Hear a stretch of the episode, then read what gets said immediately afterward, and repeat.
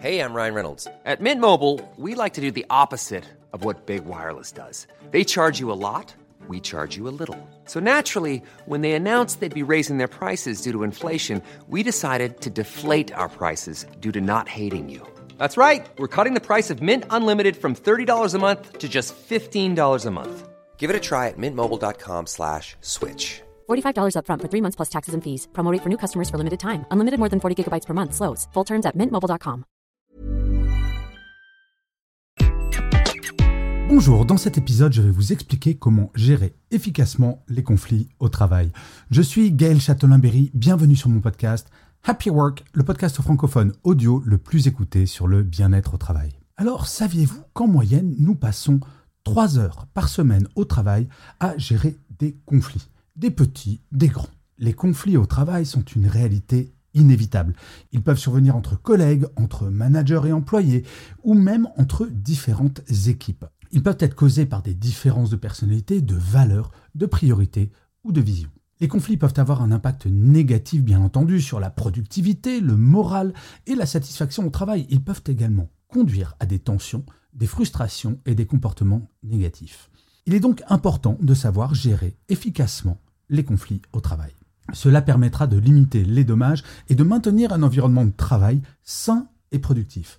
Une chose est absolument certaine, si un conflit n'est pas géré, il ne disparaîtra jamais par magie. Le sondage que j'ai réalisé sur mon profil LinkedIn auprès de 3227 personnes a révélé que la majorité des salariés trouvent que la gestion des conflits au travail est plutôt complexe pour 65%. Seuls 3% des salariés considèrent que c'est très simple et 20% pensent que c'est juste simple. Alors ce résultat est compréhensible. Les conflits au travail peuvent être déclenchés par des facteurs complexes et émotionnels. Ils peuvent également être difficiles à gérer car les deux parties impliquées peuvent être dans un état de stress ou de colère. Pas toujours simple de mettre ces émotions de côté. Alors les causes des conflits au travail sont nombreuses et variées. Elles peuvent être liées à des facteurs personnels, professionnels ou organisationnels. Parmi les causes personnelles, on peut citer les différences de personnalité, de valeur ou de style de communication. Et oui, comme dans la vie perso, on ne peut pas s'entendre avec tout le monde et cela est tout à fait normal. Les causes professionnelles, elles, peuvent inclure des conflits de rôle, les conflits de ressources ou les conflits de priorité. Les causes organisationnelles peuvent être liées à la culture d'entreprise, à la structure organisationnelle ou au manque de communication. Il m'est arrivé personnellement de travailler dans une entreprise où les périmètres de responsabilité n'étaient pas clairs et bien entendu, cela générait sans cesse des conflits d'intérêts entre les équipes. Quelle que soit la cause du conflit en tout cas, la transparence et la communication sont la clé absolue. Les conflits peuvent avoir des conséquences négatives sur l'entreprise, les employés et les clients. Et oui, un conflit n'implique que très rarement deux personnes. Sur le plan de l'entreprise, les conflits peuvent entraîner une baisse de productivité, une augmentation de stress et des coûts. Bien sûr, cela peut impacter l'image de l'entreprise si le conflit est majeur. Tout le temps passé à gérer des conflits n'est pas utilisé pour produire. C'est tout bête à rappeler, mais faites le calcul. Pour une entreprise de 100 personnes, si chacune de ces personnes passe chaque semaine 3 heures à gérer des conflits, eh bien cela fait tout de même 300 heures par semaine passées à gérer les conflits, ce qui représente le temps plein de 8 personnes. Sur le plan des salariés, les conflits peuvent entraîner une baisse de morale, une augmentation de l'absentéisme, des problèmes de santé et une diminution de la satisfaction au travail. J'ai déjà personnellement travaillé dans un environnement toxique où les conflits étaient une sorte de norme, voire la culture de l'entreprise. Autant vous dire que je n'y suis pas resté très longtemps.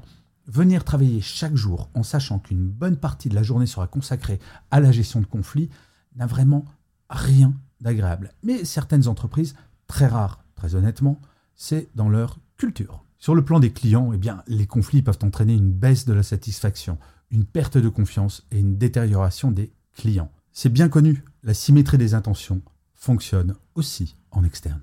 La gestion des conflits au travail repose sur un certain nombre de principes fondamentaux que je vais vous donner maintenant.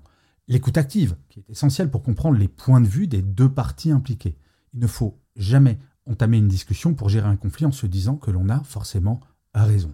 Ensuite, il y a la communication non violente, qui permet de s'exprimer de manière claire et respectueuse. On peut tout à fait exprimer des opinions difficiles sans pour autant être violent verbalement.